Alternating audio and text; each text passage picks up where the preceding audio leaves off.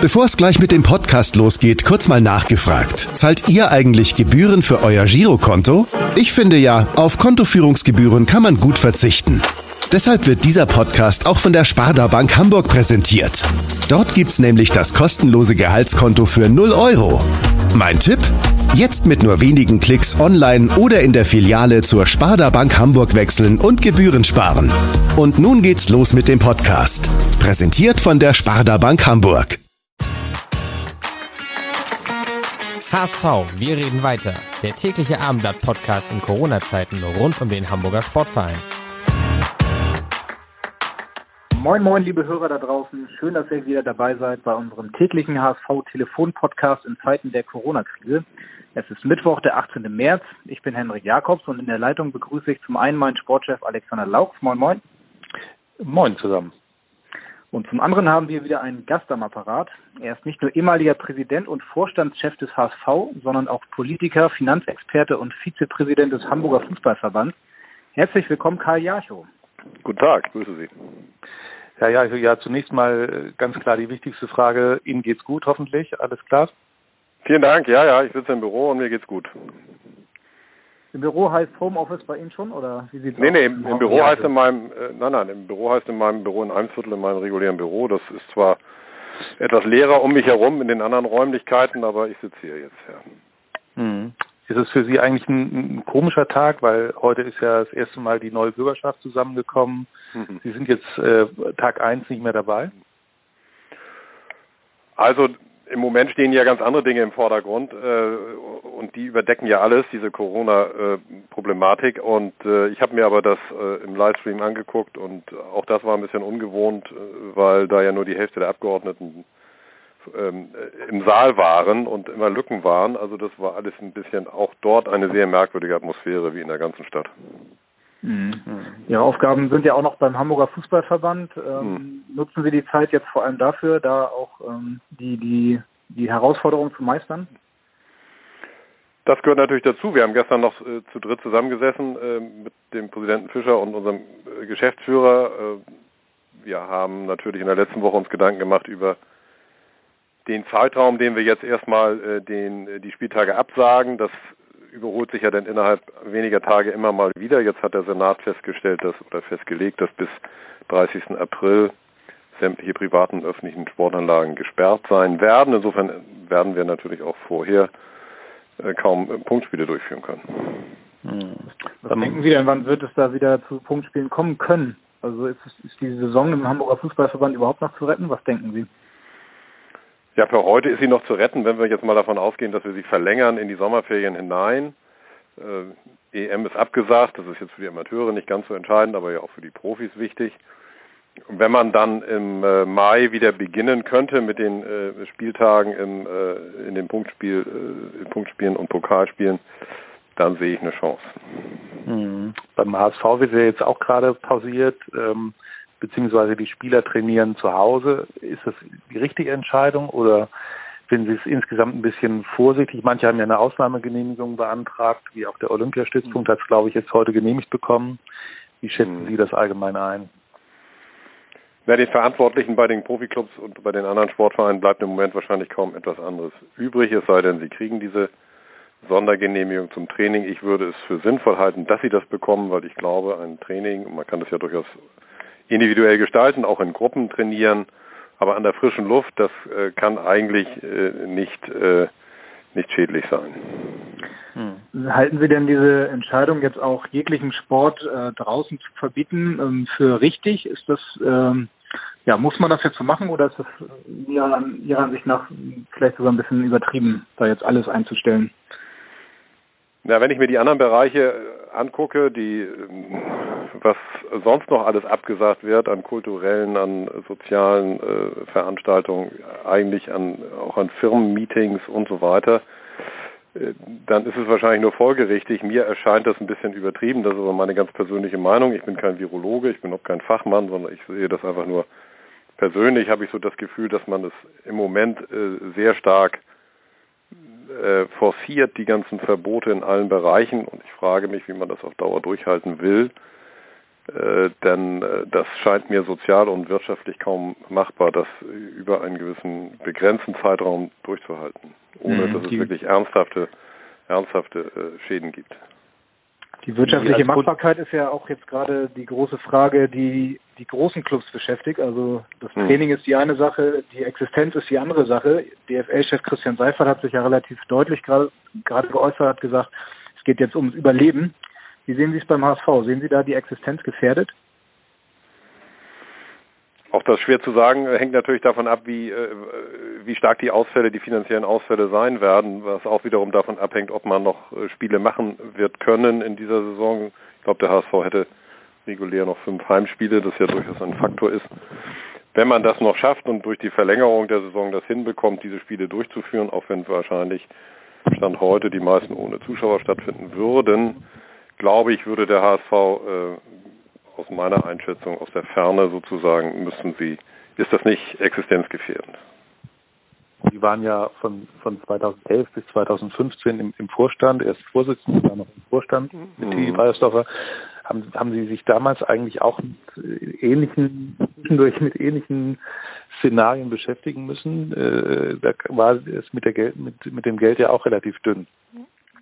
Das stimmt, aber das war natürlich nicht vergleichbar. Ich, diese Lage, die wir im Moment haben, diese gesamtgesellschaftliche Problematik mit dem Coronavirus ist ja nicht vergleichbar mit anderen Situationen. Jedenfalls kenne ich keine vergleichbaren, die ich erlebt habe. Aber wir haben in der HSV Zeit, in der ich dort äh, verantwortlich tätig war, natürlich auch äh, finanzielle Probleme gehabt. Wir hatten gleich am Anfang meiner Tätigkeit 2011 im März kriegte ich die Mitteilung, dass wir wenn wir so weiter wirtschaften würden, wir im Sommer zahlungsunfähig sein würden. Insofern mussten wir da die Reißleine ziehen und, und, und äh, Spieler verkaufen, weniger einkaufen, Geld sparen und so weiter.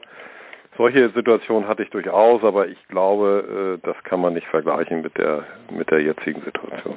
Mhm.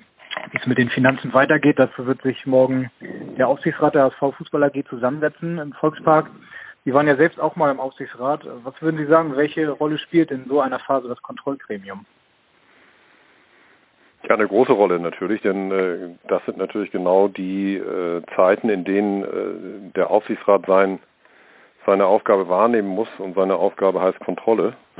Und ich glaube, der, wenn ich es richtig gelesen habe, trifft sich äh, der HSV-Vorstand mit dem ähm, mit dem Teil des Aufsichtsrats, der für den Finanzen, für die Finanzen zuständig ist. Das sind ja. ja das Gespräch hat stattgefunden. Morgen trifft so. sich der gesamte Aufsichtsrat. Also sehen Sie, ich bin da nicht mehr. sind auch dabei und ja, genau. Bin ich mehr ganz auf dem Laufenden, weil ich ja etwas Distanz habe da. Ja, natürlich ist das eine, eine ganz wichtige Aufgabe, denn der äh, der Aufsichtsrat muss natürlich äh, das letzte Wort haben, wenn es darum geht, dass die Vorschläge, die man seitens des Vorstandes macht zur äh, ja, zur um mit der jetzigen Situation umzugehen, die muss er treffen, nicht? Und äh, insofern sind diese Treffen natürlich äußerst wichtig. Wir haben ja in der vergangenen Woche äh, über die ähm, Streitigkeiten, den Zwist im Vorstand berichtet. Hm. Äh, beim HSV aus Ihrer äh, Erfahrung heraus, wie sehr kann so ein Konflikt einen Club äh, lähmen oder eben ja zum Stillstand bringen? Zum einen tue ich mich ein bisschen schwer, äh, mich über Dinge im Vorstand zu äußern, als jemand, der auch mal eine ganze Zeit diesen äh, Vorstandsjob gemacht haben, zumal ja jetzt auch noch mein Vorgänger, der auch mein Nach Nachfolger ist, äh, daran beteiligt ist. Da halte ich mich doch gerne etwas raus. Ich kann es auch wirklich ja gar nicht beurteilen, wie stark oder wie ähm, ja wie groß dies das Zerwürfnis oder der Streit ist. Es kann ja auch um eine Sachfrage gehen, um finanzielle Fragen gehen, dass da immer, dass es immer ein Spannungsgebiet gibt, Spannungsfeld gibt zwischen dem sportlich Verantwortlichen und dem für die Finanzen Verantwortlichen oder dem Gesamtverantwortlichen. Das kann ja durchaus passieren, da kann man auch unterschiedlicher Meinung sein. Äh, auf Dauer sollte man äh, sich das, äh, sollte man sich einigen und äh, diese Linie dann auch gemeinsam vertreten nach außen. Das ist ganz wichtig, ähm, weil ein äh, permanenter Streit in der Öffentlichkeit kann natürlich dem Verein nicht nützen, sondern schadet ihm. Aber wie gesagt, diesen, das Verhältnis zwischen den jetzigen Vorstandsmitgliedern, das kann ich überhaupt nicht beurteilen. Mhm. Also öffentlich wird der Streit noch nicht ausgetragen. Intern hört man hier und da, dass es da einen Zwist gibt. Was würden Sie denn sagen? Ist es in einem Vorstand auch durchaus wichtig, dass es da mal kracht, wenn es dann um konstruktive Ideen gibt, also da ein bisschen Reiberei dann sogar äh, gut tun kann? Ja, natürlich. Äh, das gehört dazu. Das ist doch in jedem Gremium so. Das gibt es in jedem Vorstand. Das gibt es in jedem anderen Führungsgremium. Ähm, die Frage ist nur, wie man das austrägt und wie man anschließend damit umgeht, äh,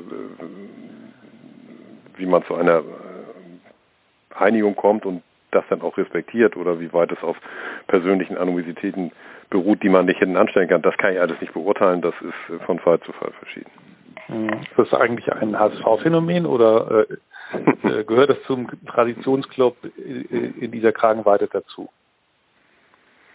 Naja, wir haben es im HSV öfter mal gehabt, diese, diese Auseinandersetzung. Ähm, ich glaube, es gibt es auch in anderen Vereinen. Unser Problem im HSV ist immer, dass es, äh, das war schon zu meiner Aufsichtsratszeit äh, so, dass komischerweise beim HSV alles immer sehr schnell öffentlich wird und dadurch immer etwas schwieriger. Aber das ist vielleicht ein HSV-Phänomen. Ansonsten glaube ich, Reibereien in Vorständen, Geschäftsführung ist durchaus normal. Das heißt, Sie sehen da jetzt noch keinen großen äh, Druck im Aufsichtsrat, da auch reagieren zu müssen? Wenn man das Gefühl hat, im Vorstand stimmt es da jetzt gerade irgendwie nicht? Nein, ich sehe, sicherlich wird der Aufsichtsratsvorsitzende äh, da Gespräche führen mit den mit den handelnden Personen und wird wird seine Meinung dazu sagen, aber ich sehe da jetzt keinen, äh, also aus meiner als, als Betrachter von außen sehe ich da keine große Notwendigkeit des Aufsichtsrates dann zu handeln. Hm. Aber ich kann das, ich kann die interne Situation nicht beurteilen. Ich betone das nochmal. Ja. Aktuell hat der HSV natürlich auch ganz andere Sorgen als jetzt persönliche ja. Eitelkeiten in dieser Situation. Was ja. würden Sie sagen, wo sehen Sie aktuell die größte Gefahr für den HSV? durch diese wirtschaftliche Krise, die jetzt auf alle zukommt? Naja, die größte Gefahr ist natürlich die, erstens, dass es äh, zu ernsthaften äh, wirtschaftlichen äh, Schwierigkeiten kommt und der HSV ist ja generell finanziell nicht so auf Rosen gebettet, das ist bekannt, das ist das eine. Und das äh, als zweites vielleicht im Rahmen dieser gesamten Corona-Problematik äh, auch der Aufstieg vielleicht in Gefahr geraten könnte, denn den halte ich für essentiell wichtig in diesem Jahr. Mhm. Spinnen wir das mal weiter, sagen wir, sagen wir mal, die Saison kann nicht zu Ende gespielt werden. Der HSV müsste noch ein Jahr, äh, eine weitere Saison in der zweiten Liga spielen. Äh, die Liquidität, die Substanz des Vereins nimmt natürlich weiter ab. Wird es dann deutlich schwieriger in der Zukunft ähm, für den HSV nochmal nach oben zu kommen, Ihrer Ansicht nach? Wenn das so sein würde, was ich mir im Moment schwer vorstellen kann, man kann eigentlich jetzt nicht die Saison für beendet erklären und weil der HSV gerade Dritter ist oder so, steigt er nicht auf oder ähm, das kann ich mir schwer vorstellen, aber wenn dem so wäre, dass wir noch ein weiteres Jahr äh, zweite Liga spielen, würde es natürlich ungleich schwieriger werden. Es werden sicherlich äh, Einnahmen auf der Sponsoren- und Marketingseite wegbrechen. Es würde weiter weniger äh, Fernsehgeld wahrscheinlich fließen und wir würden, glaube ich, äh, das würde ich befürchten, auch bei den Zuschauern Einbußen hinnehmen müssen. Insofern zeigt die Erfahrung ja verschiedener Vereine, die innerhalb der ersten zwei Jahre nicht den Wiederaufstieg geschafft haben, dass es meistens etwas länger gedauert hat. Und Sie sprechen immer noch von wir, also die Verbundenheit ist durchaus noch dabei. Ja, natürlich. Ja, natürlich. Ich bin ja nach wie vor Mitglied in diesem Verein und und seit vielen Jahrzehnten Anhänger des Vereins und das äh, ändert sich ja nicht nur, weil man nicht mehr äh, irgendwelche Aufgaben wahrnimmt. Mhm. Jetzt spekulieren ja viele, wenn es um die wirtschaftlichen Probleme geht, ob möglicherweise die Fußballprofis selbst da auf Gehälter verzichten. Können Sie sich das überhaupt vorstellen, dass die Fußballer dazu bereit wären, das zu tun? Also wenn die äh, Situation sich weiter äh, erschwert oder erschwert dar, erschwerend darstellt, dann kann ich mir das vorstellen, dass es dort äh, auch von Seiten der Großverdiener ein gewisses ein gewisses Entgegenkommen gegenüber den Clubs geben könnte. Ich würde mir es übrigens dann auch wünschen als Zeichen, denn es gibt sehr viele Leute in dieser Gesellschaft, die sicherlich äh, Einbußen hinnehmen müssen aufgrund der jetzigen äh, Corona-Krise und dass gerade diejenigen, die äh, denen es ja immer noch gut geht und die ja ganz andere Gehälter verdienen, da auch ein Zeichen setzen, das würde ich für für positiv halten. Würde mich freuen. Wo wir gerade beim Thema Geld sind, können Sie sich vorstellen, dass wenn Not am Mann wäre, Klaus-Michael Kühne wieder einspringen würde, um den HSV zu retten? Also wenn es wirklich dramatisch äh, eng werden würde und äh, die Existenz auf dem Spiel stehen würde, könnte ich mir das vorstellen, ja. Ja, das wird auf jeden Fall noch spannend. Ähm, die letzte Frage vielleicht, äh, wir wollen es nicht zu lange machen am Telefon. Äh, was denken Sie denn, wann es sowohl beim HSV als auch im Hamburger Amateurfußball wieder weitergehen kann mit dem Ball? Sie meinen mit dem Spielbetrieb oder mit dem Training? Genau, mit dem Spielbetrieb. Mit ja. dem Spielbetrieb. Naja, meine Hoffnung ist nach wie vor äh, Anfang Mai. Ähm, das würde mich sehr freuen und äh, ich bin nicht hundertprozentig überzeugt, aber ich hoffe es und da ich eigentlich grundsätzlich Optimist bin, äh, gehe ich im Moment mal davon aus. Ja, das hoffen wir doch alle. Wir sind zumindest optimistisch, dass es klappt. Ähm, werden noch spannende Wochen. Ja. Herr Jarche, vielen Dank, dass Sie sich Zeit genommen haben in dieser Situation. Die Zeit ist ja da, auch bei Ihnen offenbar. Die Zeit ist da, ja. Es sind viele Sachen, die ausfallen. Man hat Zeit. Genau, und wir entschuldigen uns noch zumindest ein bisschen für die Tonprobleme. Das ist natürlich nicht so wie gewohnt, aber wir haben entschieden, auch in dieser Situation wollen wir weiter berichten und über den HSV sprechen. Und das werden wir dann morgen wieder tun. Und bis dahin in Hamburg sagt man Tschüss und bei uns heißt das auf Wiedersehen. Danke Ihnen. Tschüss, tschüss. Weitere Podcasts vom Hamburger Abendblatt finden Sie auf abendblatt.de slash podcast.